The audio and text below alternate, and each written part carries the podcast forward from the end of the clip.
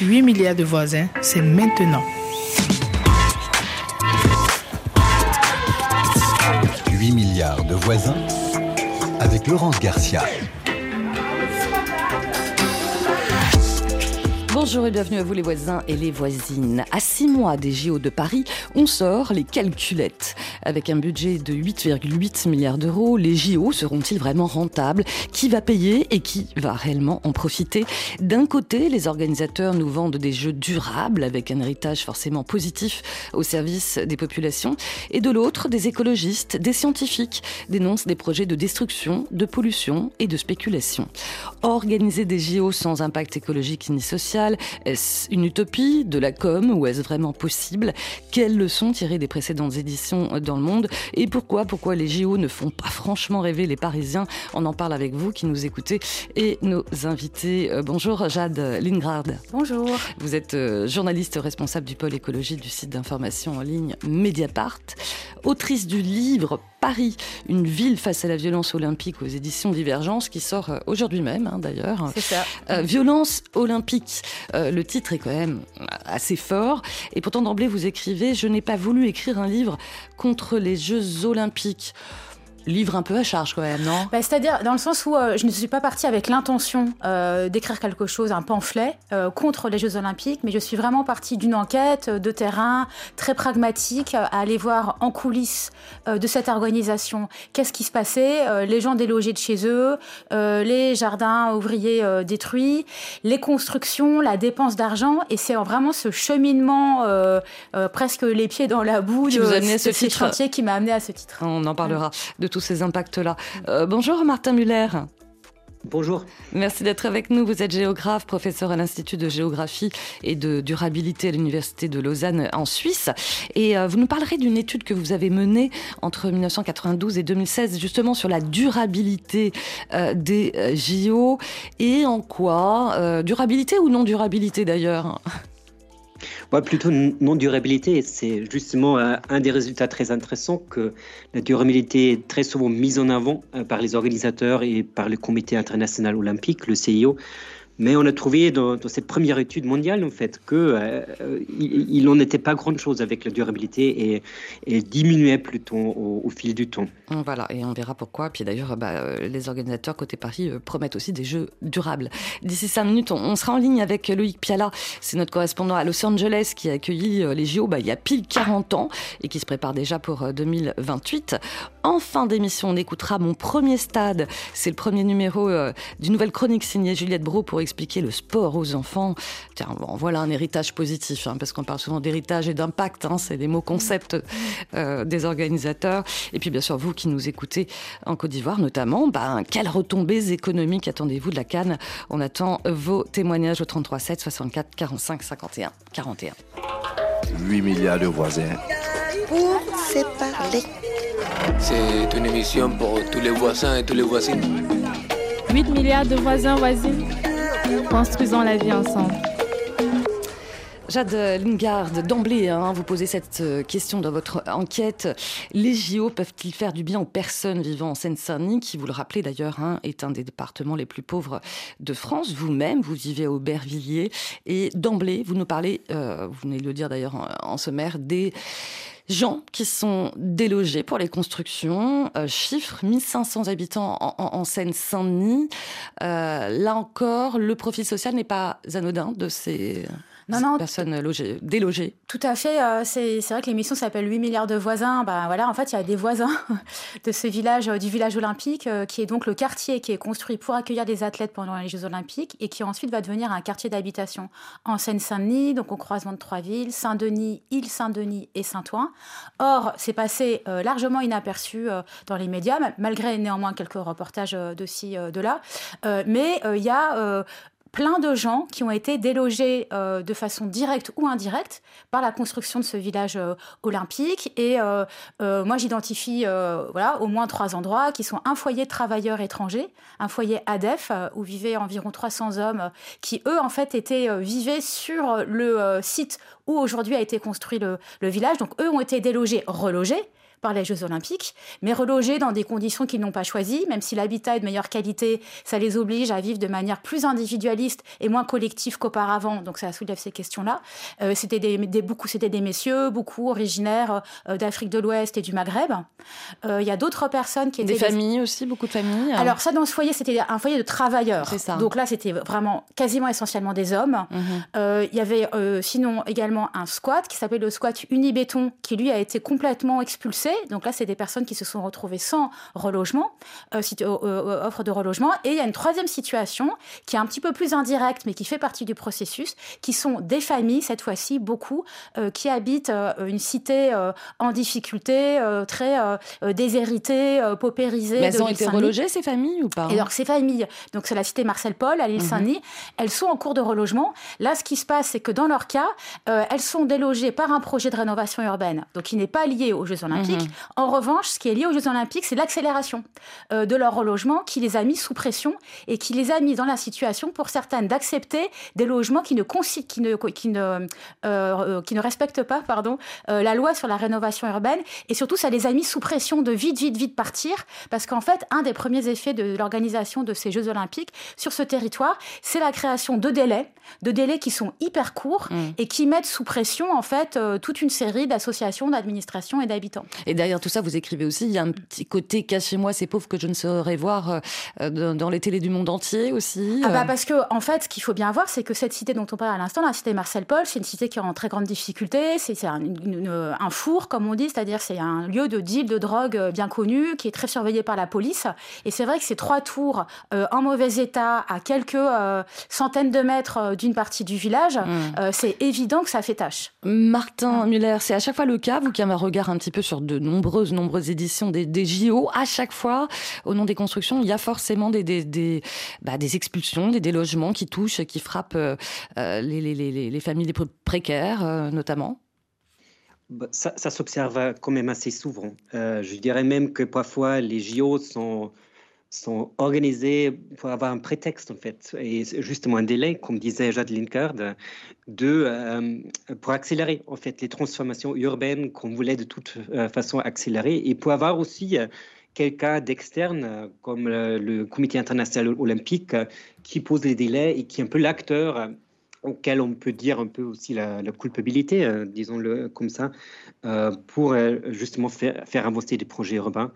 On observe très souvent aussi de la gentrification.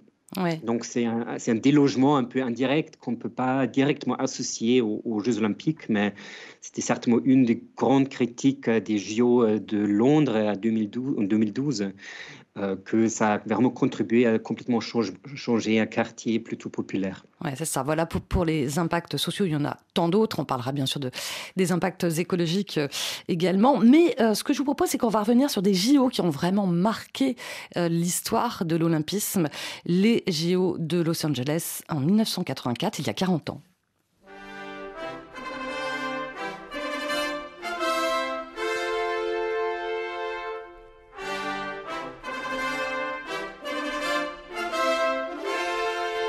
Ça, c'est l'hymne d'ouverture composé euh, spécialement par John Williams. On a parlé à l'époque de jeux ultra spectaculaires avec une cérémonie, je ne sais pas si vous vous souvenez, on voyait un, homme fusée qui volait comme ça dans les airs avec un réacteur dorsal.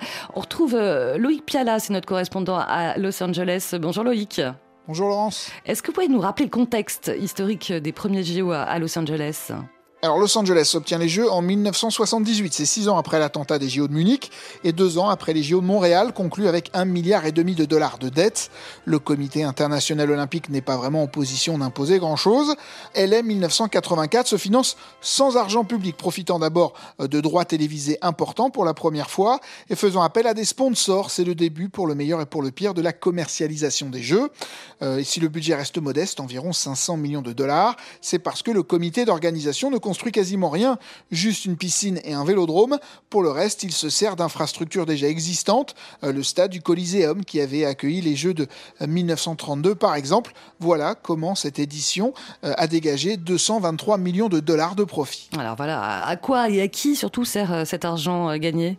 60% sont reversés au comité olympique américain, mais 40%, soit environ 90 euh, millions de dollars, reviennent à Los Angeles, qui lance euh, la LA 84 Foundation. La fondation existe toujours aujourd'hui. Hein. Elle distribue des bourses à des milliers d'élèves, forme des entraîneurs et abrite l'une des bibliothèques consacrées au sport les plus fournies au monde. Elle sert aussi de symbole euh, de la réussite des Jeux et de leur impact. Alors Loïc, on imagine que pour cette troisième édition, là, en 2028, hein, euh, on imagine que bah, Los Angeles espère la même réussite le montant de 400 à 500 millions de dollars de profit potentiel a circulé pour un budget prévisionnel de 7 milliards de dollars, deux fois moins que Tokyo en 2021. Euh, Los Angeles, une fois encore, ne va pas beaucoup dépenser en infrastructure. L'offre s'est même renforcée par rapport à 1984 avec par exemple la Crypto.com Arena. Hein. Il y aura aussi des installations éphémères, un stade de beach volley à Santa Monica notamment. Euh, deux questions tout de même. La première, c'est la circulation. En 1984, les autoroutes étaient fluides parce que les poids lourds euh, n'avaient pas le droit de circuler en jour les entreprises incitaient leurs employés à faire du covoiturage et le nombre de bus avait été nettement augmenté. Est-ce que cela se passera aussi bien en 2028 Et en 1984, Los Angeles n'avait pas de métro. C'est le cas aujourd'hui avec un réseau qui continue de s'agrandir. Euh, les jeux ont eu un effet accélérateur d'ailleurs sur plusieurs euh, de ces projets. L'autre enjeu, c'est la sécurité dont le coût peut vite devenir astronomique. L'État fédéral devrait prendre en charge ces dépenses, mais derrière l'État, il y a le contribuable. Forcément, le contribuable, alors les fameux Angelenos, hein, comme comme on les appelle. Est-ce qu'ils attendent ces jeux avec impatience? 57% des Angelinos estiment que ces jeux seront bons pour la ville, euh, selon un sondage de LA Times datant de mars 2023. Pourtant, la mairie s'est engagée à couvrir les éventuelles pertes à hauteur de 250 millions euh, de dollars. Mais l'édition de 1984 a laissé un très bon souvenir. Elle a marqué euh, des générations d'Angelino. Et puis, pour paraphraser l'ancien maire, Eric Garcetti, dans le dossier de candidature, elle est une mégalopole tellement diverse et internationale que chaque athlète aura le sentiment d'évoluer à domicile. Merci beaucoup Loïc. Piala, notre correspondant à Los Angeles. Je m'adresse à vous, Martin Miller. Là, on parle de jeux rentables, mais euh, dans l'ensemble, euh, la facture finale, elle, coûte toujours euh, plus cher, non? C'est toujours déficitaire, les, JO, pour les, capitales ou pas, Martin Miller? On voit en, règle générale en fait que les JO ne pourraient pas exister sans, financement externe. Donc on a, mené une étude justement pour comparer les recettes et les coûts et on a vu que euh, presque tous les cas, dans presque tous les cas, les recettes euh, ne suffisaient pas pour couvrir les coûts. Après ça, c'est déjà assez intéressant parce que typiquement, les JO sont vendus comme euh, vraiment un facteur de profit pour une ville. après, ce qu'on voit aussi, c'est que les coûts sont systématiquement sous-estimés mm. au, moment de la candidature. Et ça se, ça se voit aussi avec, avec Paris. Même s'il y a toujours des réserves qu'ils ont, euh, qu'ils ont euh, mis sur papier, mais euh, finalement, on voit que ces dépassements du coût, c'est assez systématique. Oui, oui, parce que le, budget initial à Paris, c'était 6,8 milliards d'euros. Là, on en est à 2 milliards de plus. Euh, Grad, Lingard, vous dites que c'est compliqué hein, d'enquêter de toute façon sur, sur les coûts, l'opacité du monde des, des, des, affaires. vous parlez du syndrome du, du jeune débutant à chaque fois. Pourquoi la facture explose? Oui, en fait, c'est très difficile d'évaluer exactement le coût des Jeux Olympiques parce que euh, bah, depuis les JO de Los Angeles, qui ont vraiment marqué un tournant dans l'histoire des Jeux Olympiques, c'est-à-dire le moment où l'arrivée massive d'argent privé, aujourd'hui, la partie publique et privée euh, des financements des Jeux Olympiques sont complètement imbriquées.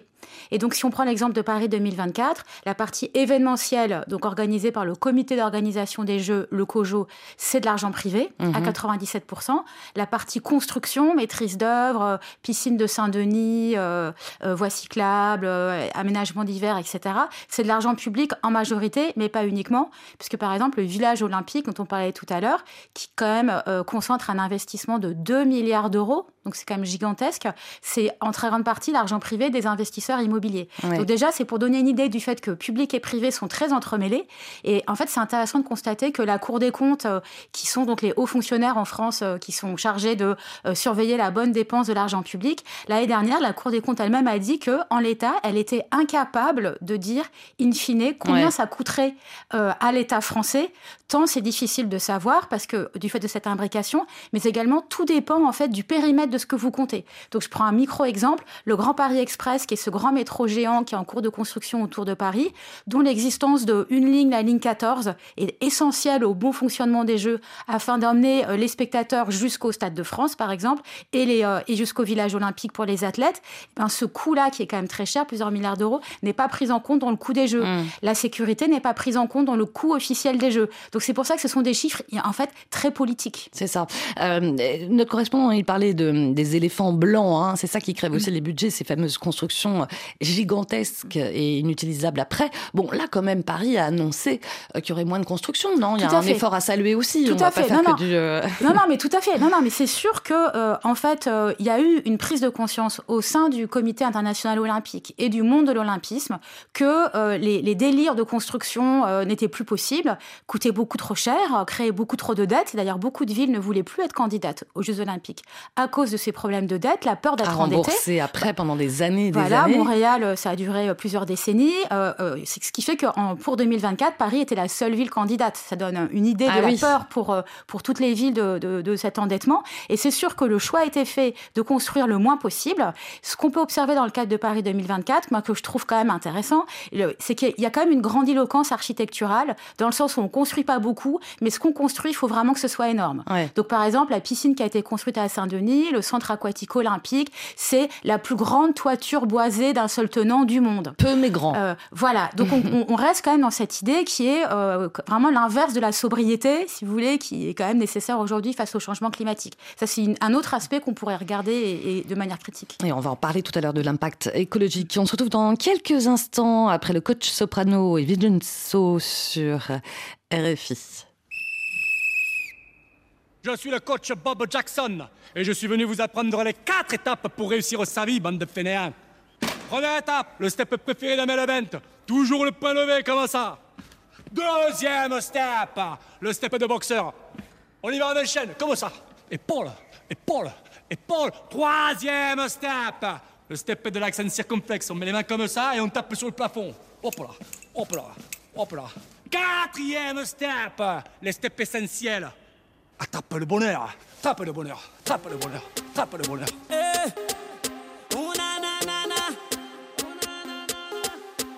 Il est temps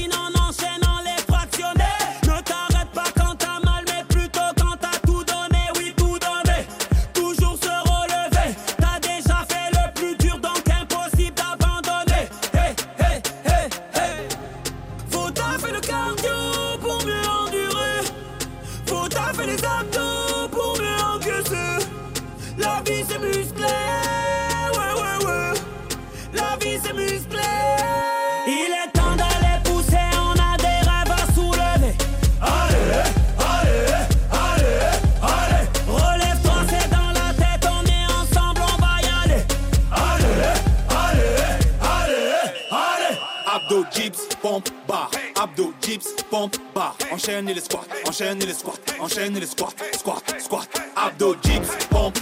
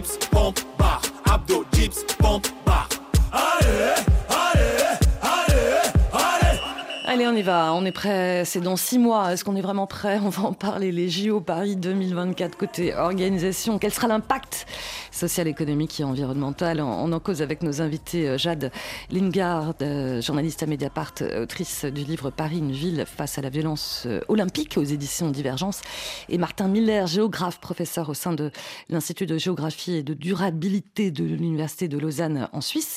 Et puis vous qui nous écoutez, notamment en Côte d'Ivoire, bah, dites-nous quelles retombées économiques vous vous attendez de la Cannes, parce que forcément c'est en ce moment. Et c'est Fernand Abidjan qui nous a laissé ce message. Alors bonjour les les. Alors je vous appelle depuis la Côte d'Ivoire. Alors en termes de répercussions euh, de la Cannes, déjà la première répercussion positive, je dirais que c'est la construction d'infrastructures. Euh, moi je ne suis pas loin du stade de Bimpé. À l'occasion de la Cannes, il y a eu euh, la construction d'une autoroute qui passe non loin de chez moi. Et donc ça, ça a vraiment eu un impact positif sur, en termes de circulation. Par contre, le mauvais côté, je dirais que euh, on s'attend par derrière à une pression fiscale pour pouvoir rembourser tous ces prêts-là que l'État a contractés. Merci. Eh bien oui, on en parlait euh, tout à l'heure. Euh, forcément, les mêmes problématiques hein, d'impact sont les mêmes qu'on parle de, des JO ou, de la Cannes. Merci en tout cas, Fernand d'Abidjan, pour votre message. On va parler euh, impact environnemental. Alors, il y a des chiffres qui sont sortis là. Les organisateurs Paris 2024, objectif, émettre moins de 1,58 million de tonnes de CO2. Alors vous, vous avez décortiqué dans votre enquête ce chiffre, Jade Lingard. Il vient d'où ce chiffre en fait hein? Bah, En fait, ce sont des estimations. Hein. Hein, parce qu'évidemment, elles n'ont pas encore été émises, euh, ces, ces, émissions de CO2. Donc, ce sont les estimations faites par le COJO, le Comité d'organisation des Jeux, euh, concernant les émissions directes liées à l'organisation à, sur les sites euh, olympiques euh, des Jeux. Donc ça va être ben, les émissions de CO2 liées à la construction des ouvrages olympiques, liées à, à, la fourniture de bah, d'alimentation, enfin les mmh. repas, liées à la consommation d'énergie, d'électricité et autres qui, sera, qui seront utilisés dans les, différentes, dans les différents sites sportifs. Mais par contre, ce que ça ne prend pas en compte, c'est l'essentiel en termes de tonnes de CO2, euh, qui sont les tonnes de CO2 qui vont être émises par tous les euh, visiteurs les déplacements. Euh, qui vont venir, euh, notamment en avion, jusqu'à Paris.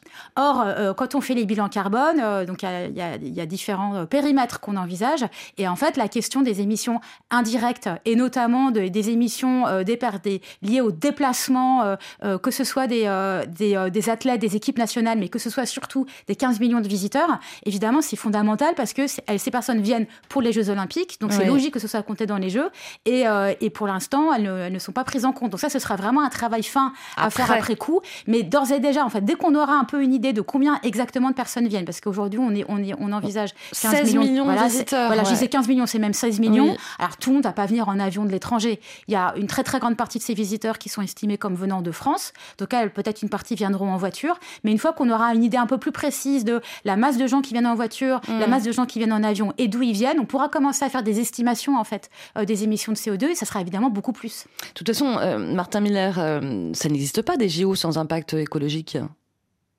oui, effectivement. Euh, ah. et il a, il a, deux raisons pour ça. La première, c'est surtout la, croissance énorme des JO pendant tout le XXe siècle et encore au XXIe siècle. Il faut aussi comprendre que les JO ont été vraiment très étroitement associés à, la modernité occidentale avec son idéologie, idéologie de croissance. Donc, plus c'est mieux. Et on voit qu'avec chaque innovation technologique, que ce soit les paquebots au début du XXe siècle, euh, que ce soit après les avions, euh, après la télévision et la transmission par satellite, oui. ça, ça, a permis aux, géants de euh, croître et d'augmenter leur taille. Et aujourd'hui, on est juste à une taille qui est, qui est énorme et mm. que, qui fait que, que, les plus grandes villes du monde peuvent accueillir justement ces jeux-là. Et ça, c'est l'un des plus grands enjeux aussi au niveau d'empreinte euh, CO2 parce qu'il a tous ses visiteurs, il a toutes ces constructions euh, qui euh, font un impact et consomment aussi beaucoup d'énergie. Ouais. Mais vous, Martin Milliard, vous dites que voilà, des changements plus radicaux dans la manière d'organiser les, les, jeux auraient été plus efficaces pour réduire l'impact des, jeux. Quel, quel, quel changement plus, plus radical écoutez, si, si on regarde l'impact CO2, ce sont les visiteurs, en fait, la plus grande partie. Donc, ne pas prendre en compte les visiteurs, ça réduit déjà de façon artificielle très rapidement cet impact. Il aurait fallu quoi? Réduire le nombre de visiteurs? Il, il, faudrait réduire le nombre de visiteurs internationaux qui viennent, viennent en avion, effectivement. Mais mm. aujourd'hui, on a aussi les technologies pour, pour ce faire. Donc, déjà, il faut se rappeler que 99% des, des, personnes regardent ces jeux à, la télé et ne sont pas sur place. C'est vrai. Et aujourd'hui, on a, on a la technologie en fait pour faire des fan zones partout dans le monde, dans, dans les grandes métropoles, où on peut créer une ambiance très conviviale qui approche presque celle d'un stade et on peut recréer en fait ces ambiances sans que les gens aient, besoin de se déplacer. Avec des hologrammes, tiens, pourquoi pas? Bah, Peut-être à l'avenir, mais juste pour vous donner une comparaison, euh, Pierre de Coubertin, le fondateur euh, des, des géomodernes, euh, disait au début du XXe siècle que pour, lui, une, taille idéale en fait de ces jeux, c'était d'avoir entre 1000 et 1700 athlètes. Mmh. Aujourd'hui, on est, on est à, à x10 en fait de ce chiffre et d'avoir un stade avec euh, une capacité de 10 000 spectateurs. Hum. Aujourd'hui, on est à 80 000, donc euh, c'est des dimensions qui sont complètement décalées. Ouais, c'est le fameux gigantisme, euh, Jade Lingard, dont, vous parlez aussi, mais en même temps, c'est un prestige aussi, au regard de la face du monde entier aussi. Oui, mais tout à fait. Non, mais c'est tout à fait le, discours, en fait, et la vision olympique. c'est à la fois un moment, c'est censé être un moment de festivité populaire, de réjouissance, un peu de féerie, et, et, en même temps, le plus grand spectacle du monde le plus regardé, etc. Moi, il me semble que la question qu'on peut poser aujourd'hui face à ça, c'est est-ce que euh, ce gigantisme euh, tient encore dans le monde euh, dans sa nouvelle échelle, dans le sens où si on prend au sérieux, il faut quand même le faire, la gravité des dérèglements du climat, la gravité de l'effondrement du nombre d'espèces et ce qu'on appelle aujourd'hui les limites euh, planétaires qui font qu'on ne peut pas continuer à émettre autant de CO2 et on ne peut pas continuer à consommer en fait autant de matériaux euh, plastique, euh, béton, même bois, textile, etc. Si on veut pas de tous mourir étouffés, et eh ben ça, ça veut dire que notre planète, d'une certaine manière, elle s'est réduite. Et en fait, les Jeux Olympiques, par justement au nom de ce discours à la fois de réjouissance populaire et à la fois de plus grand spectacle de tous les spectacles, si vous voulez, ils ne tiennent plus euh, dans cette nouvelle, ils ne sont plus à l'échelle du monde tel qu'il est aujourd'hui, alors qu'on pourrait tout à fait imaginer de garder l'idée d'une grande, euh, immense, enfin d'une grande compétition internationale sportive mm. avec des gens passionnés qui s'affrontent, etc. Mais d'une manière beaucoup plus sobre. C'est ça. Mais en même temps, mm. pardon, il y a eu quand même un, changement de discours hein, de la part des organisateurs. Hein. Il y a deux ans, ils nous vendaient euh, des jeux à contribution positive pour le climat. Là, aujourd'hui, le COJO a, retiré la, la formule de la communication quand oui, même. parce hein. qu'elle était mensongère positif pour le climat, ça aurait voulu dire que ça réduisait les émissions de CO2. Là, c'était pas possible à tenir. Donc effectivement, ils se sont quand même un peu recalés, mais il n'en reste pas moins que moi, je trouve que au, fond, dans, dans, dans l'idée de continuer à faire les jeux de cette manière, même s'ils sont un peu plus économes, euh, même s'ils ils mettent en place plein de choses pour réduire leurs émissions, il y a une directrice de l'excellence environnementale. On ne peut pas dire que la dimension environnementale n'est pas prise en compte. En tout cas, ils tentent plein de choses. Je pense qu'ils font le maximum de ce qui est possible mmh. dans, euh, dans la limite de euh, de, ce qui est le gigantisme des Jeux Olympiques. Mais en fait, la question euh, qui est posée, c'est que continuer à faire ça, continuer à faire des jeux de cette manière, même s'ils sont un peu plus sobres et un peu plus économes, c'est quand même une manière de se raconter une histoire. Qu'on peut continuer notre économie comme avant, alors qu'en fait, la réalité climatique et écologique, c'est qu'on ne peut pas continuer comme avant, mais ça ne veut pas dire euh, qu'on arrête tout et que c'est euh, l'ennui et qu'on reste dans nos caves avec des lampes à huile. Pas du tout. On peut penser ces jeux de manière différente. Et ce qui est regrettable, c'est que ça n'a pas été entrepris par le CIO. Hmm. Alors peut-être que Martin Miller, on, avait notre correspondant à Los Angeles euh, tout à l'heure, euh, en 2028, ils vont prendre en compte, en conscience, euh, voilà, toutes ces données ou pas, selon vous, Martin Miller on, voit que de la part du CIO, c'est une politique de petits pas. Et en général, le CEO n'évolue pas s'il n'a pas de pression euh, externe importante, en fait. Et du coup, euh, je ne vois pas ces changements radicaux qui ont été évoqués par Jade Linkard euh, très tôt. parce que s'il n'y a pas un manque de, candidats, de, villes intéressées, on va continuer avec le même modèle. mais effectivement, ce ne serait pas trop difficile, en fait, d'envisager un événement, peut-être pourquoi pas encore avec 10 000 athlètes manque, de, volonté politique, manque de volonté politique. Ouais, oui, de pression politique non, bah, de pression politique. Donc, euh, il faudrait des villes qui disent non, cet événement, comme il est organisé actuellement, euh, ça ne contribue pas à notre euh, objectif de, durabilité. Mais aussi, il y a des, flux d'argent qui sont, qui sont rattachés à cette taille, évidemment. Du coup, on, vend des, billets aux spectateurs, ça crée des recettes. on vend aussi aux, aux, sponsors. Ah bah parlons des sponsors, oui. voilà, les, euh, des, euh, une, des, jeux spectaculaires. Et la spectacularité, ça implique aussi une grande taille. Donc, oui, il y a des intérêts économiques qui font que euh, ça ne bouge pas comme ça devrait bouger. Hum. dans votre enquête, Jade Lingard, justement, on parlait des sponsors. Vous vous dénoncez le, greenwashing aussi de, des, des JO et notamment de, de sponsors ultra polluants. Bah oui, oui, bah ça fait partie aussi de cette, euh, de cette vision du monde un peu. Euh, enfin. Euh, Toyota, Coca-Cola, Airbnb. Enfin, en même temps, les organisateurs avaient refusé le sponsor de Total, non? Oui, enfin c'est la ville de Paris. La ville de Paris. Qui avait refusé en disant là quand même c'est trop. Parce que Paris a des grands, la ville de Paris a beaucoup d'engagement euh, sur le climat, a un plan, climat, d'ailleurs dans lequel euh, les émissions des JO ne sont pas prises en compte, hein, parce que le plan climat de Paris, euh, c'est des baisses drastiques d'émissions de gaz à effet de serre, bah, là ça va émettre plus, donc en fait ça c'est à côté. Donc c'est cette dimension un peu hors sol qui, est alimentée et qui est alimentée par ses, par ses sponsors, dans le sens où encore une fois, si on est dans un moment où il faut changer fondamentalement notre économie, mais que l'événement le plus médiatisé du monde, il est en très grande partie financé par des entreprises dont le business est fondé sur l'émission d'énormément de CO2 et euh, la production d'énormément de pollution et de matière, type euh, des constructeurs automobiles ou, euh, ou à la, la, marque Coca-Cola, on voit bien que là, les injonctions, elles sont complètement contradictoires. Et en fait, là où elles sont pas contradictoires, c'est que eh ben, ça sert in fine un truc qui, est, qui va s'appeler les JO Paris 2024, dont on va dire, ah regardez, ce sont les, plus, les jeux les plus écologiques de l'histoire. C'est ça le, le, nouveau discours du comité des jeux. Mais c'est hyper malin de leur part, dans le sens où potentiellement, c'est pas faux. Mmh. Potentiellement, ça va être par personne présentes et impliquées euh, les plus écologiques de l'histoire, mais c'est encore une fois pas du tout à l'échelle de ce qu'il faudrait faire aujourd'hui si on était réaliste et sérieux dans la lutte contre le changement climatique. Les promesses, par exemple, de compenser, euh, de compenser l'impact climatique hein, avec les fameux crédits carbone, euh, genre je, plante des arbres, ça c'est pas à la hauteur de. Bah, c'est un, c'est pas à la hauteur. Deux, il faudra voir précisément qu'est-ce qui a été mis en place par les Jeux Olympiques en matière de compensation. Aujourd'hui, c'est pas du tout clair. Donc ça, il va falloir enquêter précisément. Mais ce qu'on sait par ailleurs, c'est qu'il y a des énormes problèmes avec euh, les, euh, les opérations de compensation, et à commencer par, euh, en dehors des, des, choses mensongères mais, et, et, un peu fallacieuses, mais, mais, dans les vrais projets de compensation, si on se concentre là-dessus, en fait, il y a un énorme problème de décalage entre le bénéfice de la compensation quand vous plantez une forêt. En fait, une forêt, avant de devenir capteur de carbone, donc ça veut dire qu'il va attraper les émissions de CO2 et participer à leur réduction, avant que cette forêt puisse faire ça, il se passe des années, voire mmh. des décennies, alors que les émissions de CO2 des Jeux Olympiques, elles vont se passer tout de suite. Or, les émissions de CO2 risquent, euh, restent pendant des centaines d'années dans l'atmosphère. C'est ce qui provoque aujourd'hui le changement climatique. Et c'est pourquoi répondre par de la compensation n'est encore une fois pas du tout la bonne réponse. La seule bonne réponse d'un point de vue climatique, c'est ne pas émettre.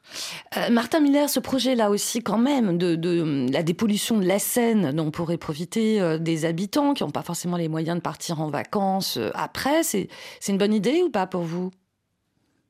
Bah, écoutez, euh, c'est vrai, mais euh, pour ça, il ne faut pas organiser. Euh, c'est pas nécessaire d'organiser des Jeux Olympiques. Hein, si, oui, on n'a pas besoin d'attendre les JO pour ça, vous voulez dire Oui, exactement. Et c'est un peu. Parfois, les JO sont, sont la, la, mauvaise réponse à des vrais problèmes. et, et, donc, on cherche un peu les choses et les problèmes auxquels les JO peuvent être apporter une réponse. et effectivement, on voit que oui, parfois certainement, il y aura un impact économique, il y aura aussi un impact positif. Euh, on ne va pas nier ça, mais dans l'équilibre, euh, ça ne justifie pas ni les dépenses, euh, ni, ni les émissions CO2. Et c'est ça le problème, en fait, qu'il y a un déséquilibre entre les moyens qui sont mis dans ce projet et les résultats positifs qu'on aura à la fin. Par rapport à la dépollution de la Seine, Jade Lingard, vous c'est un livre à la mémoire euh, de quelqu'un qui est mort hein, en 2023, euh, un ouvrier sur un chantier de stockage des eaux de pluie. Hein, pour euh, ouais, et vous parlez de ça aussi quand même, de cet... Voilà. Bah, il y a un monsieur qui est mort tragiquement écrasé par un camion sur justement un chantier de dépollution de la Seine Alors, euh, c'est ce qui est terrible, c'est que bah, c'est toujours. On sait que les chantiers de BTP, de construction, euh, sont, sont, très dangereux. Euh, et dans le cadre des Jeux Olympiques, ils sont, ils sont extrêmement surveillés. Donc, ils sont aujourd'hui beaucoup moins meurtriers mmh. et créent beaucoup moins de blessés que, par exemple, les chantiers du Grand Paris Express.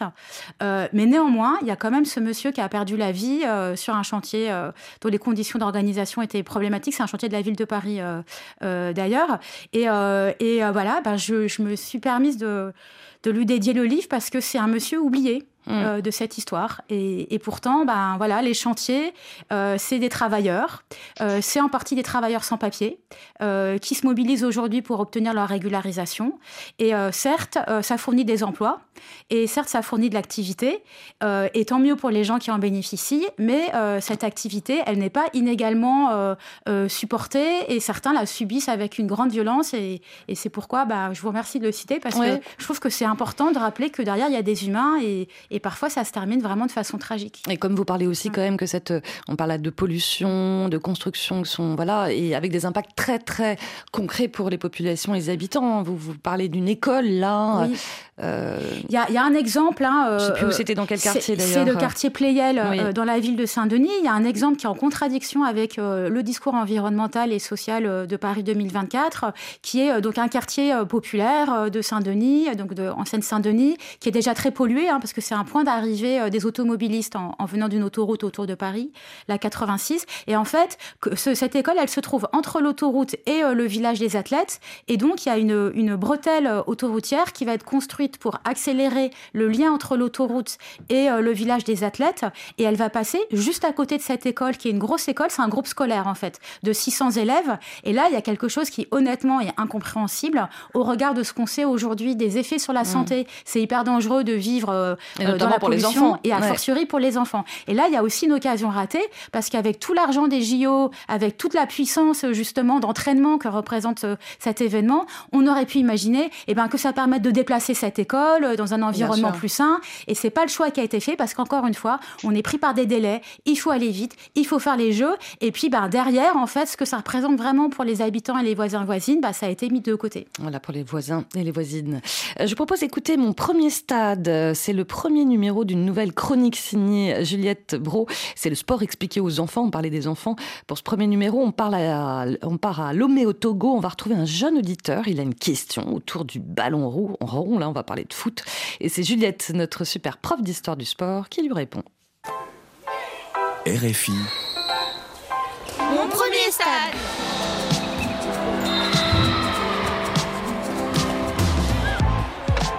Mon premier stade. Le sport expliqué aux enfants. non, Maurice, âge 11 ans. Je suis footballeur du club Atlantique Alomé. Ma question est qui a créé le football? Bienvenue dans mon premier stade, Marius. Ça ne devrait pas t'étonner, le football est sûrement le sport le plus populaire au monde. Il existe 5 milliards de fans sur la planète, selon la FIFA, la Fédération internationale de football de quoi remplir pas mal de stades et surtout de quoi s'intéresser à ses origines. A renvoyé ce ballon, la frappe en pivot Elle termine au fond André Onana, un genou à terre, ça fait déjà 1-0 Cette frappe en pivot Donc, tu te demandes qui a inventé le football? Commençons déjà avec le mot football. Football, c'est la combinaison de deux mots anglais. Foot, le pied, et ball, qui veut dire ballon. Alors, est-ce que ça veut dire que les Anglais ont inventé le football? C'est un peu plus compliqué que ça, mais on est quand même sur une bonne piste. Et tu vas comprendre pourquoi. Si on remonte un peu le temps, les Anglais n'ont pas été les premiers, ou du moins pas les seuls, à jouer avec un ballon. On retrouve par exemple les traces de sport de balle dès l'Antiquité. Les Chinois étaient sans doute les premiers à taper dans un ballon il y a plus de 2000 ans. Ils jouaient au tsuju, qui veut dire coup de pied dans le ballon. Le principe, envoyer le ballon avec les pieds dans un filet suspendu quelques mètres au-dessus du sol. On pouvait y jouer seul ou en équipe. Si le tsuju a été officiellement salué par la FIFA comme l'ancêtre du football, en réalité, les Grecs et les Romains tapaient aussi dans le ballon dans l'Antiquité. Ça s'appelait l'Episkyros en Grèce et l'Arspastum dans l'Empire romain.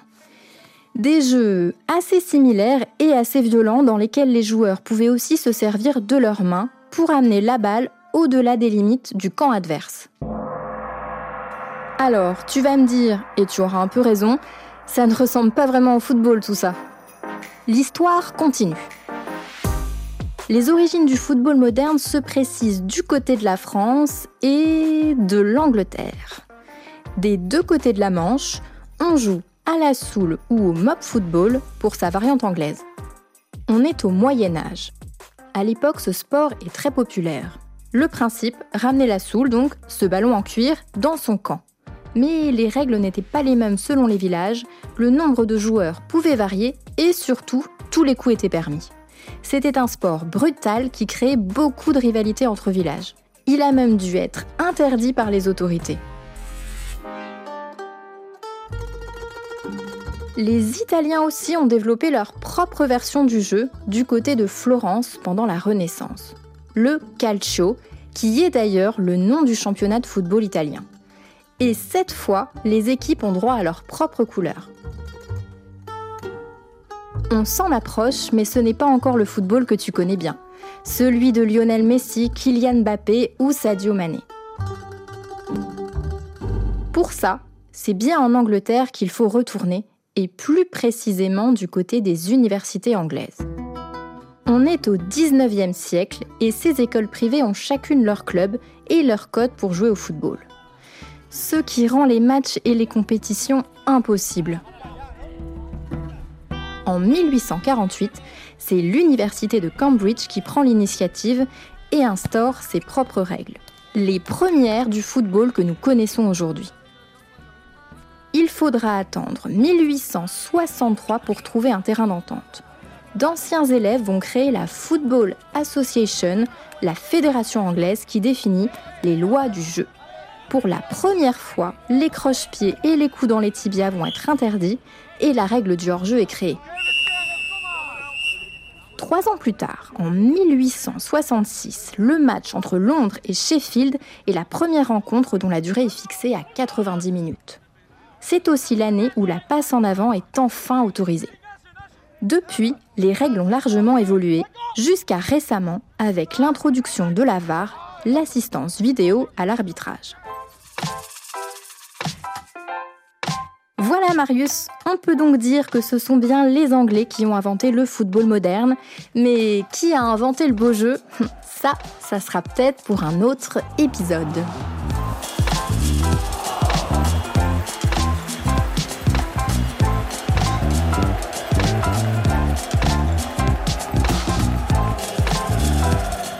Mon premier stade. On est dans la même équipe. On est dans la même équipe. Et oui, on est dans la même équipe, mon premier stade de sport. Expliquez aux enfants, c'est donc votre nouveau rendez-vous signé Juliette Bro que vous pourrez retrouver deux fois par mois dans 8 milliards de voisins et de voisines jusqu'à la fin des JO et à réécouter bien sûr sur notre appli Pure Radio.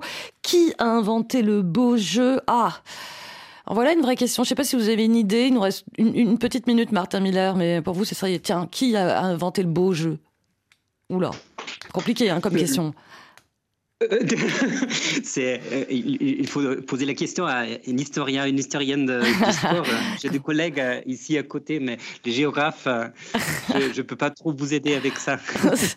Bien répondu. Dites-moi, Jade Lingard, vous allez, vous allez fuir la capitale comme beaucoup de Parisiens. Vous habitez au Aubervilliers cet été. Vous allez suivre de près ces JO ah au-delà de. Reste. je reste, ah, mais en tant que journaliste. Bah, en tant que journaliste, en tant que citoyenne curieuse de voir comment ça se passe, à la fois par curiosité, mais aussi, euh, voilà, très sincèrement, pour un peu aussi observer euh, ce qui va se passer et, euh, et avec un peu d'inquiétude, je vous le cache pas, sur ce qui, sur notamment les enjeux policiers. voilà, la Seine-Saint-Denis, c'est un endroit où il y a énormément de problèmes entre les jeunes et la police. Là, on va avoir beaucoup de police, on va avoir mm. des gendarmes. et, Donc, vous resterez pour observer de vos, de vos vrais yeux ce qui se passera. Oui, tout à fait. Vous regarderez les JO de, de Lausanne, Martin Miller Bah, écoutez, moi je vais certainement regarder sans avion, quelques hein, éléments. j'espère, hein, sans avion, hein, parce qu'on a parlé euh, de, de carbone là. mais mais il y a il a le, la liaison TGV qui euh, nous nous amène à Paris en moins de 4 heures. Donc, euh, Donc vous viendrez mais, alors. Bah, je, je, je, vais tenter, mais ça dépend un peu des, des tickets et où, et... où, on peut passer, passer un peu la nuit. C'est ça. ça. ah, bah oui, puis alors là, ça va être cher. Hein. Là, il y a une flambée ouais, des, des, voilà. des, prix, euh, hôtels, immobilier, etc. Il va falloir faire la sous-location. Je ne sais pas comment vous ferez. Merci beaucoup, en tout cas, pour votre éclairage, Martin Muller. Je rappelle que vous êtes prof au sein de l'Institut de géographie et durabilité de l'Université de Lausanne. Merci, Jade Lingard. Ça sort aujourd'hui, Une ville face à la violence olympique aux éditions Divergence. Merci, Merci beaucoup. à vous. Allez, on se quitte avec le franco-camerounais Yamé avec Bah ouais sur RFI.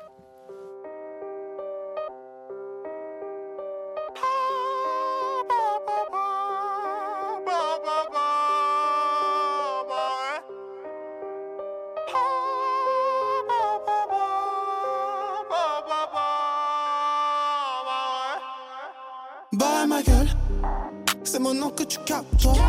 J'ai le miel d'une épaule. Tu m'entends, tu décolles. Pour changer de vie, j'ai dû hausser le ton. Trop de flow, mon là. Bah ouais, bah ouais. Je repère plus, je connais tous les chemins. Tous les chemins. Toi, fais que des traînes, des sons sans lendemain. Quand j'opère, ça te fait un peu de changement.